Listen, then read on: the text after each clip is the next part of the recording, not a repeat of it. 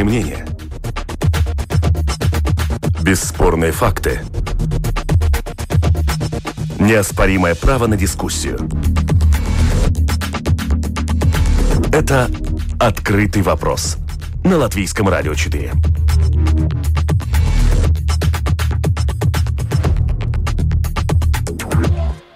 Здравствуйте, уважаемые радиослушатели. Вместе с вами в эфире Латвийского радио 4, программа «Открытый вопрос». И, как всегда, по понедельникам а, мы займемся международным обзором международных событий, а, политики а, между регионами, между странами. Меня зовут Роман Шмелев. Приветствую в этой студии вместе со мной политолог Филипп Раевский. Здравствуйте. Здравствуйте. А также вместе с нами на прямой линии политолог Карлис Даукшц. Добрый день. Слышите ли вы студию? Да, здравствуйте, слышу вас хорошо. Э, итак, начнем с обсуждения ситуации в Беларуси. Фактически год э, очень непростой был для э, страны. 9 августа прошлого 2020 года там прошли э, президентские выборы. Тогда по официальным данным э, Лукашенко, Александр Лукашенко получил более 80% голосов. Однако различные независимые организации вели свой подсчет. У них получился расклад совсем другой. 56% э, они отдают э, Светлане Тихановской, лидеру оппозиции, 34% э, за Э, действовавшего на тот момент президента Александра Лукашенко. С тех пор, как, э, вы знаете, э, ситуация очень сильно менялась, начались уличные протесты, которые были, которые сменило, сменили различные репрессии. Вот о том, как сейчас складывается ситуация в Беларуси, какие прогнозы у нас могут вырисовываться, мы и поговорим в первой части нашей программы. Филипп, вот вам вопрос. Э, вы внимательно следили за тем, что происходит в Беларуси. Как вам кажется, на данный момент э, сложился некоторый статус КВО между Беларусью и внешним миром и каков он? Я думаю, что нету статус-кво, особенно если мы смотрим на тот же кризис беженцев э, между Беларусь, на, на границе Беларуси и Литвы, который сейчас перекидывается на нашу границу. Я думаю, что то, что мы видим, а, а, этот статус-кво ищет и хотел бы найти э, Лукашенко, потому что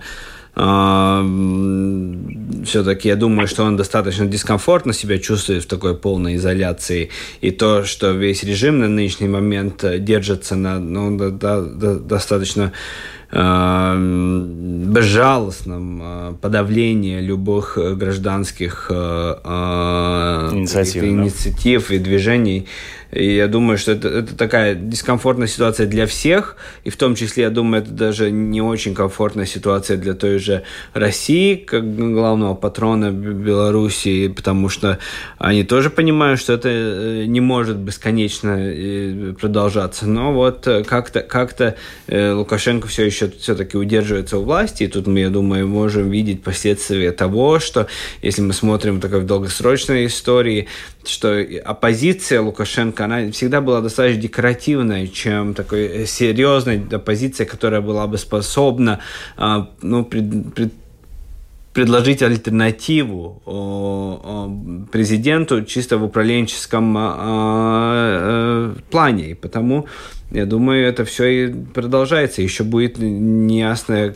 То есть ситуация в статусе становления своего и да, не закостенела, статус-кво не сложился, дискомфорт э, для всех, и для э, Лукашенко, и для оппозиции, для Европы, и для России.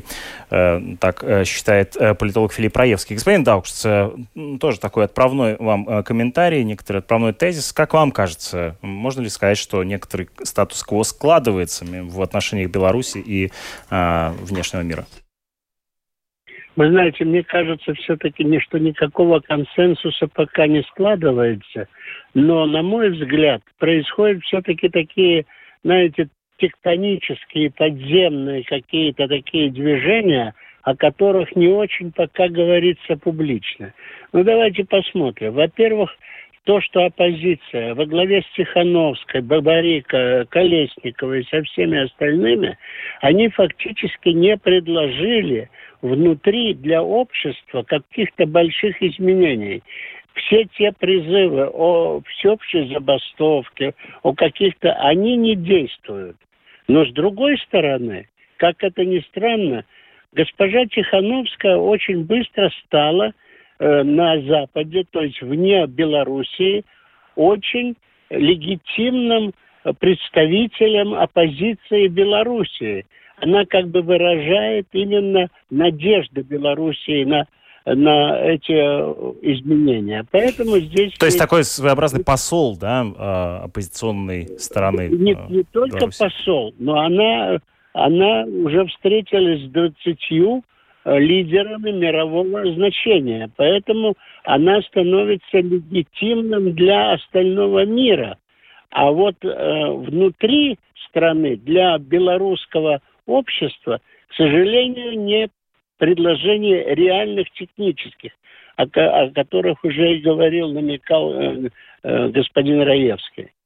То есть, э, хорошо, Светлана Тихановская становится такой внешней э, фасадом, что ли, да, оппозиции для там, внешнего мира, а что э, внутри страны? Как бы вы охарактеризовали ну, вот, общее движение оппозиционное внутри страны? Ну, общее движение, по-моему, достаточно сильно задавлено жестокими репрессиями.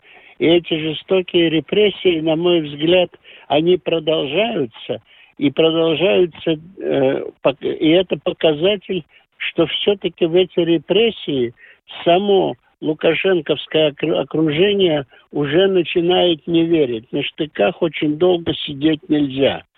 Поэтому здесь есть какие-то подвижки. Я думаю, что, например, некоторые силы на, на Западе заставляют ту же Россию, заставляют в какой-то мере или предлагают все-таки начать какой-то диалог с Тихановской. Хотя многие об этом еще отказываются, но думаю, что диалог рано или поздно между теми, которые представляют именно оппозицию в Белоруссии, все-таки будут вынуждены сесть за стол или заставить даже лукашенковского какое-то окружение, я не говорю, что самого Лукашенко, я в это не верю, но окружение некоторых людей все-таки начать какой-то диалог.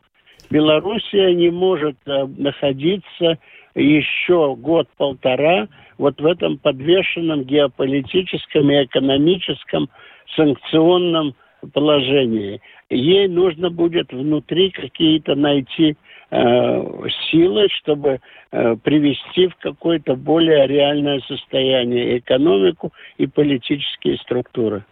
Вот тут как раз я хотел продолжить эту тему вопросом о том, а какие уроки извлек э, Александр Лукашенко. Во всяком случае, как мы видим, меняется ли его политика. Ну, она, безусловно, меняется. Мы видим а, различную реакцию со стороны власти. Но а есть ли какие-то прогрессивные э, поползновения, изменения. Э, как вам кажется, господин Раевский, вы видите, нет? Как-то Лукашенко реагирует позитивно, предлагает оппозиционной стороне общества, которая против него, как-то какие-то смыслы идеи для того, чтобы они его поддержали? Я думаю, тут с обеих сторон, я думаю, и окружение Лукашенко, и, и оппозиция, они э, удивлены той жестокостью и там, тому, к чему оказался готов э, Лукашенко с точки зрения репрессий и насилия. И я думаю, это сюрприз и для, и для оппозиции, если бы знали бы, что будет такие репрессии и убийства, и чего там только всего нету,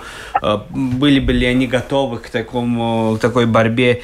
И я думаю, что окружение Лукашенко тоже э, удивлено тому, какие приказы способен отдавать Лукашенко. И это его загоняет все большую э, изоляцию.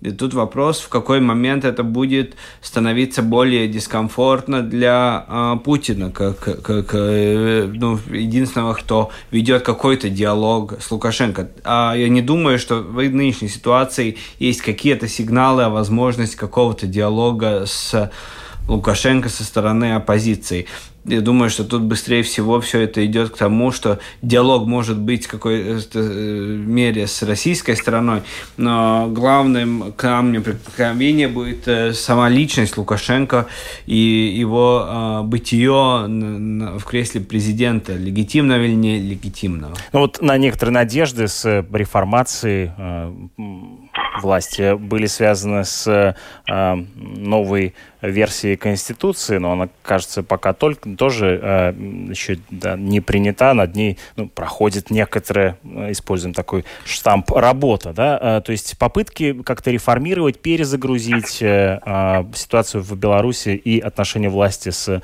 белорусским народом вы не видите, да? Ну, тут я с профессором должен согласиться. Ну, на штыках ты такие процессы не можешь э, провести, а штыки, они все время, они заострены, они, и все, все их чувствуют. Э, ты не можешь э, найти легитимный образ управлять государством или легитимный образ реформа, реформирования Конституции, если ты стоишь за этим со штыками.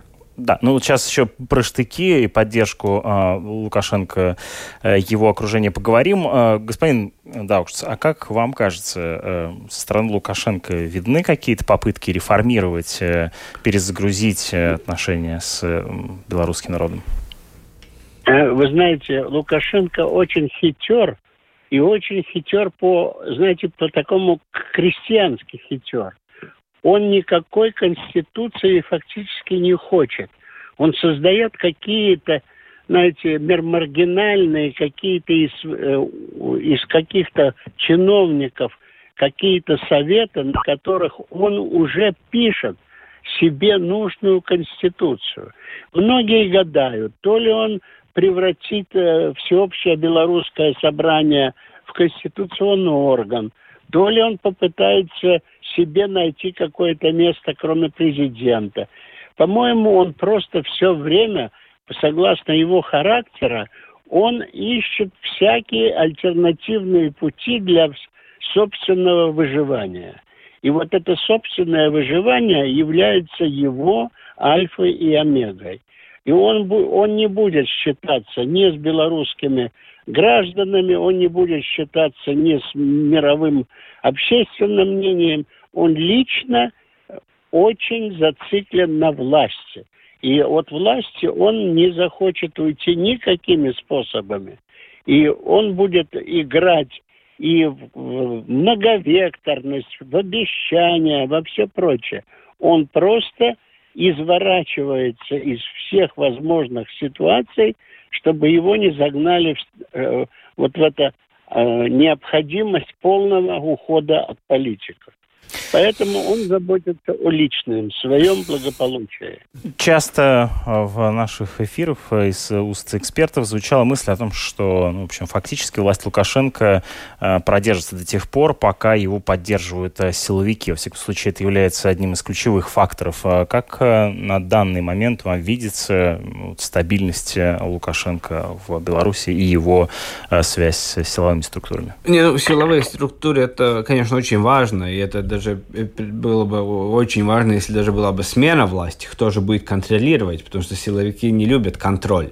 И а, любая новая... В смысле контроль над собой? Над собой, да. Любой, любая смена власти, тут э, мы говорим о, о оппозиционерах, и тут вопрос, как они бы могли а, какой-то контроль над силовыми структурами свой поставить. Но я думаю, все-таки самое главное э, и самое важное это все-таки э, финансовая составляющая. И это, конечно, влияет и на силовиков тоже. И это есть финансовая поддержка Беларуси и России.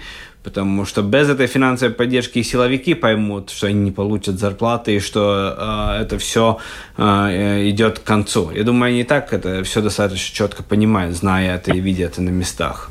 Также прозвучала мысль о том, что еще одним важным фактором является, в общем, патронаж э, Кремля. А, господин Даукшц, как вам видится сейчас на данном этапе отношения между э, Россией и Белоруссией? Официальным, Вы знаете, да? здесь очень сложно ответить на этот вопрос, потому что мы многого не знаем фактически. Ну, давайте представим чисто то, что каждый политолог может наблюдать. Но ну, политологи, которые следили за этими четырьмя встречами между э, президентами Беларуси и России, знают только фактически минут 15 настоящих каких-то сведений. А 4-3 часа разговоры, которые что о чем говорили, к сожалению, мы не очень можем адекватно и, как говорится, историографически оценить содержание этих переговоров. Ну, понятно, что это некоторая но спекуляция, но тем не менее мы можем представить, что могло на этом да. столе переговоров да, оказаться в качестве да. тем. Например, да. интеграция с, э, между Россией и Беларусью. Вот как вам кажется, насколько но, это вы сейчас знаете, это, актуальный интеграция, вопрос? я думаю, что она, Россия заинтересована больше в, в экономической интеграции. Потому что правильно сказал он так иносказательно – Лукашенко. Беларусь для российских войск открыта всегда. А вот экономическая интеграция, вот эти, э, э, э, значит, Беларусь калии, Урал калии, слияние некоторых э, машиностроительных э, отраслей, вот это является достаточно сложным э, процессом, и поэтому нужно разделить вот эту военную часть и экономическую часть интеграции э, этих обеих территорий. Но то, что э, после встречи в Женеве с Байденом, у меня сложилось впечатление следующее, что Байден где-то, может быть, сказал Путину, разберись с Белоруссией, прекрати там работу вот этого э, диктатора, который так э, к своему народу относится с репрессиями, и поставь более демократического, пусть она будет в твоей зоне ответственности. Я это спекулирую, я понимаю, я, меня могут за это критиковать, но у меня сложилось такое впечатление. Ну да, давайте как впечатление это и оформим, да, вполне ну, имеет место быть. Да, господин тут Раевский, можно, Тут можно все-таки с этим впечатлением очень серьезно согласиться, потому что, конечно, Беларусь не уйдет из э, сфер влияния России, и это никто, по-моему, все реально видят, что это будет всегда страна, даже если она будет более или менее демократической, она будет все время оглядываться через плечо в сторону России. В военном смысле особенно.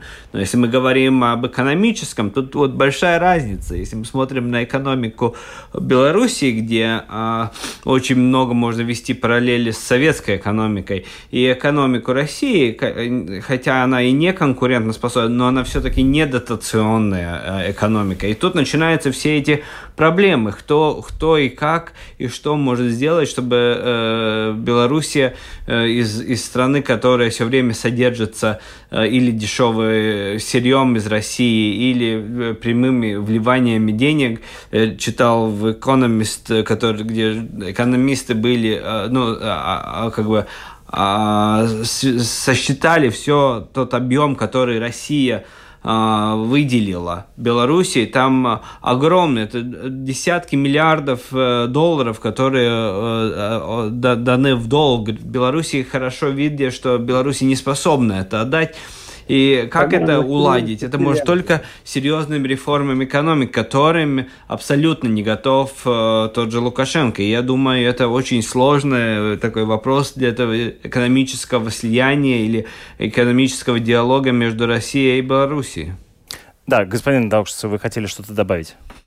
Нет, я просто э, допол... Я согласен совершенно с господином Раевским. Вот именно в этом подходе к экономике и военной разделить эти две сферы. Но в то же самое время я хочу сказать, что, э, как ни странно, есть одна, э, а, одно препятствие. Это сам Лукашенко. Он все-таки, держась у власти, мешает фактически и одному, и второму процессу. Он мечется. Оставаться у власти и оставить у власти Лукашенко для Путина сегодня является большой проблемой и загадкой. Он на, настолько упертый, как говорится, он, Лукашенко, например, зарубил этого Бабарика, который фактически был все-таки, ну, я не ставлен, я не могу так сказать, что он ставленник России, но он, по крайней мере, настроен достаточно экономически прорусским, э, пророссийским э, э, политическим деятелем, который был популярен и который теперь на суде не признал свою вину, и поэтому здесь есть поиске каких-то других решений. Ну и мы возвращаемся таким образом, да, как бы к, к первому тезису, от которого, собственно, да. отталкивались, да, что э, в данном случае э, вот эта ситуация в Беларуси Лукашенко непосредственно создает дискомфорт и для э, Кремля, и для э, и, там, да, Европы, конечно. и для, э, в общем, дестабилизирует ситуацию внутри э, страны. Э, ваш прогноз, э, понимаю, что это опять же некоторые спекуляции, да, основанные на каких-то э, представлениях о том, как может развиваться ситуация, но что мы увидим в ближайший год в Беларуси? Господин Даушц. Э, вы знаете, я думаю, что такая тягомотина, извините за это такое непарламентское слово, она в Беларуси будет продолжаться. Но у меня есть надежда на сам народ, сам внутреннее, э, внутреннее состояние белорусского общества. Белорус, белорусы не такие простые люди. И я очень хотел бы, чтобы мы и Балтия, и Европейский Союз не испортили бы отношения с белорусами как людьми, как народом и все прочее. Я помню, как Вацлав, я понимаю Европу. Вацлав Гавел, знаменитый диссидент и, и знаменитый человек, писатель и так далее, он когда-то сказал, что восточная граница Беларуси это является восточной границей Европы. Он считал, что Беларусь принадлежит к бело европейскому культурному культурной области, культурно-политической области. Вот в этом здесь и есть вот это очень глубокое внутреннее геополитическое э, противоречие.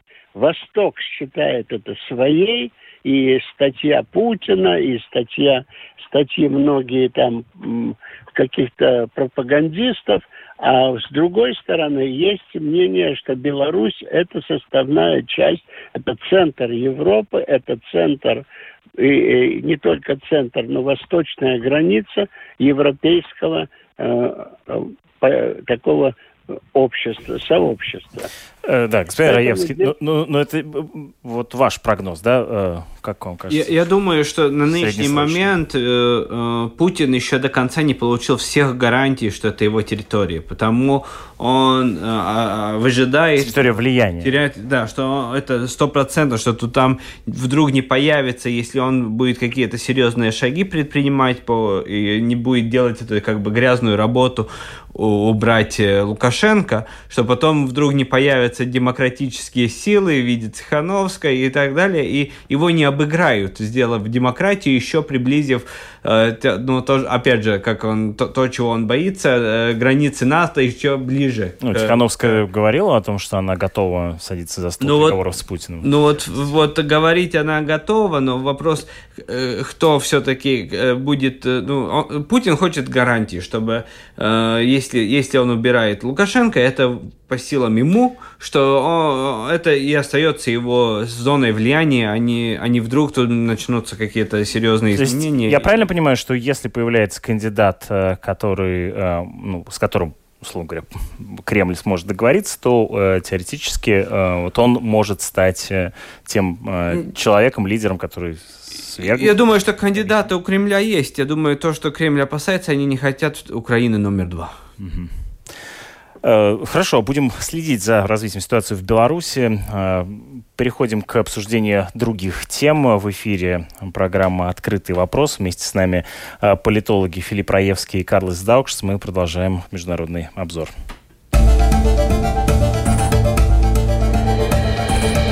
Это «Открытый вопрос» на Латвийском радио 4.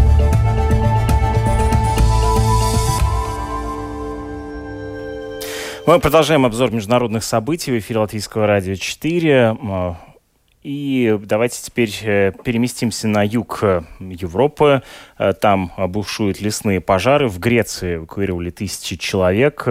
Огонь приближается к столице Греции, Афинам. Также бушуют лесные пожары и на большой территории Турции. Часть туристов э, пришлось эвакуировать. Интересная подробность. Э, в Турции теперь сейчас политики заговорили о необходимости ратифицировать Пражское климатическое соглашение 2016 года, чего Турция до этого момента не сделала. Но вот в связи с лесными пожарами, связывая их с аномальными температурами, фактически изменениями в климате, вот вновь вернулась к необходимости ратифицировать это Парижское соглашение.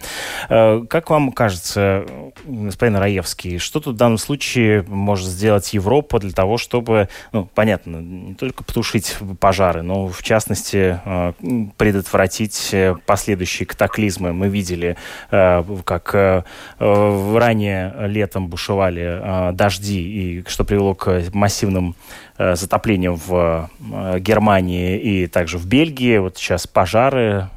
Как это повлияет на Э, политику Европы? Не, ну я думаю, что в политическом плане это повлияет, это такой долгосрочный э, тренд, где мы можем ожидать, что зеленые идеи, они будут все более актуальны на повестке дня политической, но тут надо всегда понимать, что вот ратификация соглашений, все эти шаги, которые Европа предпринимает, э, э, они-то так же, как климат меняется медленно, постепенно, и это как бы последствия долгосрочного процесса, так и так и, так и э, любые изменения, которые мы ожидаем, э, введя новые нормы э, экологические, новые как бы, условия, они тоже будут медленными. Потому я думаю, единственное, что к чему надо готовиться, и той же Турции, Греции, и нам всем остальным, к тому, что такие катаклизмы, они будут все чаще, даже, даже если мы будем делать все по лучшему как бы, своему сознанию, чтобы улучшить ситуацию. Ну да, я не слышал, не, не вспомню сейчас историю, источник, но читал, что э, ученые предсказали, что даже если вот мы просто сейчас по мановению волшебной палочки прямо сейчас введем да, экологическую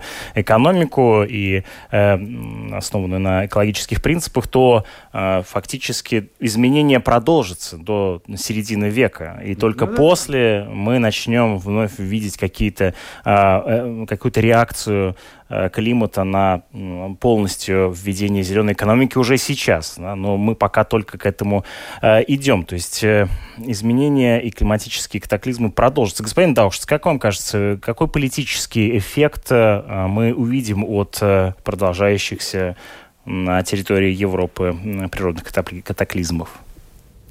Если мне позволено, я буду старым и глупым человеком, если я скажу, что это все все эти вопросы климатических изменений – это гадание на кофейной гуще.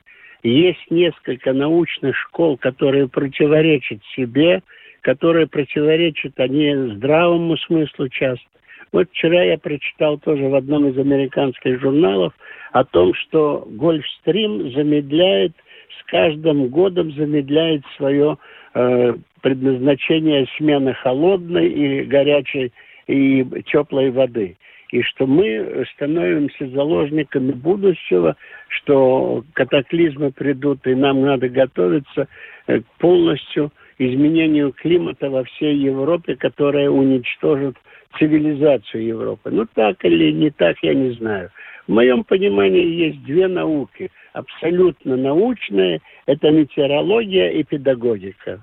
Поэтому я все-таки скептически отношусь Э, ко всем теориям, которые по климату, а политические последствия, ну, вы знаете, Турция не подписала когда-то э, только под влиянием тогда, что они надеялись улучшить отношения с Трампом, и поэтому они теперь после, после всех своих изменений э, э, политической направленности и авторитарный режим Эрдогана, он сейчас пытается даже найти чтобы у них курды были главными виновниками поджигателями и перенести даже на внутреннюю политику вот эти, э, как говорится, катаклизмы природного явления в политическую и, и я бы даже сказал бы репрессивную сферу.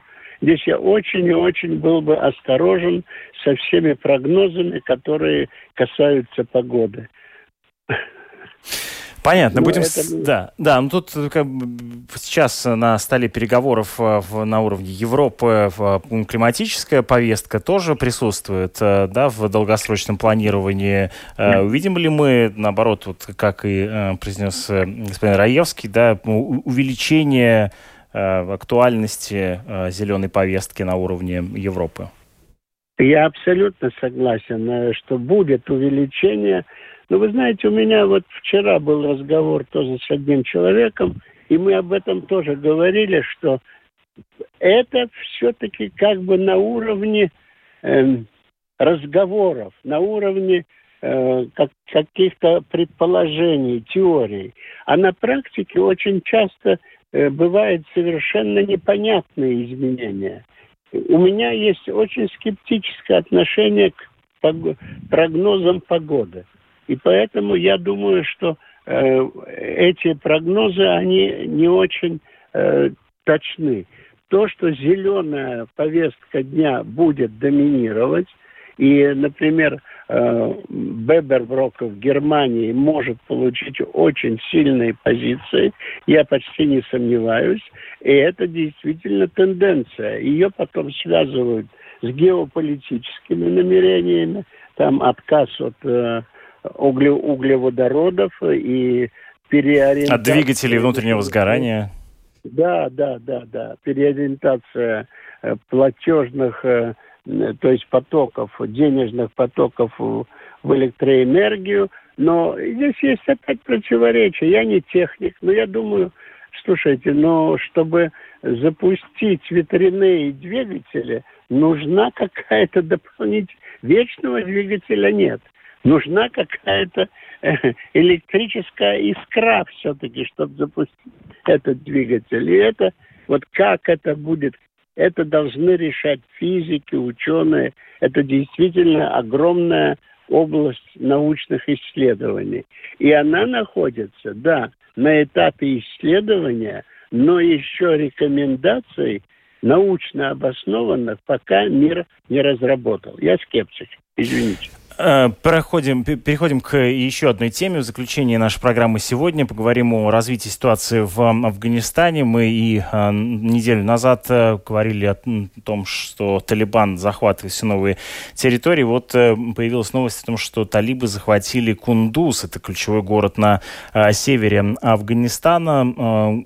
Господин Раевский, можете ли вы сделать некоторое обновление по этой ситуации? Что происходит сейчас в Афганистане с вашей точки зрения? Ну, это все все это показывает нас то, насколько было достаточно неудачно все это создание нового, нового государства со стороны э, США и, и, и э, коалиции НАТО, что в военном плане они удержать могли, но создать новое, новое государство, снова, которое способно противиться талибам, э, не получилось. И вот мы видим... То есть проект создания да. Э, миротворческой миссии, миссии, которая должна была привести к созданию да. обновленного, обновленного Афганистана, не привели. Да, это, это все потерпело фиаско, и мы видим, что Талибан просто э, наращивает свою силу, и это все идет опять к полному контролю над территорией Афганистана со стороны Талибана. И дальше что? То есть вот э, как э, будет, может среагировать международное сообщество так называемое? Я думаю, тут начнется, опять же, если, если с точки зрения терроризма они начнут а, какие-то предпринимать шаги, которые будут дискомфортны внутриполитические для, для США, более дискомфортны, чем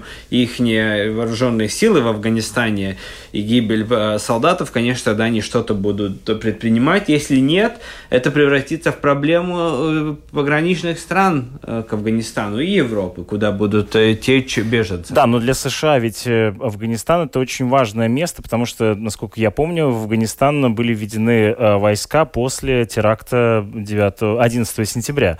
И 9.11 это один из ключевых, в общем, образующих для современной Америки таких легенд, мифов, да, и в данном случае, в общем, потерпеть поражение своей политики в Афганистане, ну, это довольно... Ну, это, с одной стороны, печально. да, но с другой стороны, они э, все-таки свои, свои цели выполнили, и, и, и э, Бен Ладен тоже э, они Устранен, не да. так что с такой точки зрения они свои такие краткосрочные цели э, э, как бы достигли, а дальше уже там начинается геополитика, насколько это большая проблема для, для а, США или, может быть, это больше проблема для России которая граничит э, с Афганистаном. И если мы помним, все-таки э, доктрина Бжезинского, все-таки дестабилизация Афганистана, чтобы подогреть брюхо Советского Союза, это никуда, может быть, и не пропало. Может быть, они таким образом хотят усмирить Путина, под, под, поджечь а мог бы сейчас э,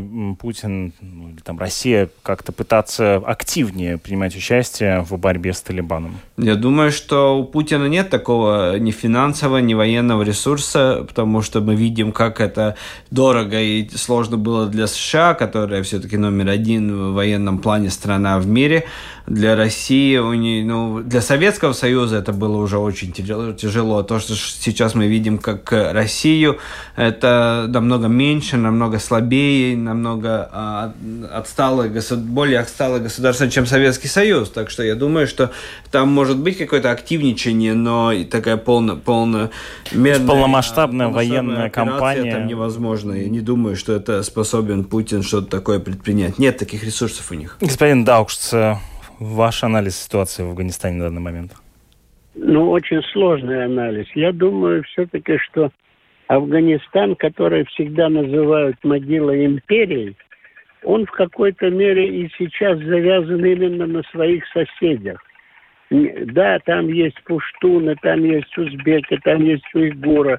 Вот что будет делать Китай? Есть сведения о том, что все-таки есть у Китая какие-то переговоры идут с уйгу, насчет уйгуров, потому что у, талиб, у талибов очень много уйгуров которые являются болевой э, проблемой для Китая. И что, мол, договорились с Китаем, что вы идите туда на север, идите туда, к Узбекистану, Туркменистану, там на север, как говорится. И они, кстати, идут на север, захватывают северные территории. Но вот там э, только не трогайте и отпустите уйгуров. И вторая проблема – там же есть э, э, договоренность или какие-то обещания со стороны, со стороны талибов о том, что они никогда не вступят в переговоры с Даеш. Ну, то есть террористической организацией, которая, сами знаете, кровожадная и все прочее. Но идеология и талибов, и Даеш на религиозной основе, на каких-то таких именно религиозных постулатов очень близка. И там есть еще один пороховой мешок. Это молодежь. Безработное огромное количество молодых людей, у которых фактически идеология талибов, она привлекательна своей действенностью. Давайте что-то делать. Что делать? Бери автомат, иди освобождай. Поэтому э, думаю, что завязка для России вот этого уже четвертой войны-то, это, это Украина, это Донбасс, это Сирия, Карабах, и теперь даже уже пятая, да, и даже это действительно финансово, экономически и военно страшным бременем ляжет и на внутриполитическую э, дискуссию, которая сейчас идет в России вокруг будущей стратегии России на вот этих, как говорит, мягкое подбрюшье э, Советского Союза. Что делать? Американцы э, тоже свое не хотят упустить, и они там э, держат свои базы и заключили договор с Узбекистаном. То есть здесь, думаю, что начинается, условно говоря, опять большая игра – вокруг Афганистана. Только увеличилось количество игроков. Не только Британия и Россия, но это великая игра. Начинается и Пакистан, Индия, Китай, Россия, Соединенные Штаты Америки. А вот как ответит народ Афганистана, это большая проблема для все... То есть Афганистан в данном случае будет как раз вот этой такой точкой, да, сложной проблемой для э, очень разных заинтересованных в регионе э, сторон. Да? И как она будет развиваться, от этого и будет зависеть, э, в общем, да. и положение Талибана, и его позиции в стране. Спасибо вам большое за участие в нашей сегодняшней программе, в международном обзоре международных событий. Вместе с нами были на прямой линии политолог Карл Даукшс и в студии политолог Филипп Раевский. Благодарю вас за участие Спасибо. в программе. Продюсер программы Валентина Артеменко, Уна Леймана была за режиссерским пультом, а у микрофона Роман Шмелев. Оставайтесь вместе с нами в эфире Латвийского радио 4. Впереди вас ждут новости.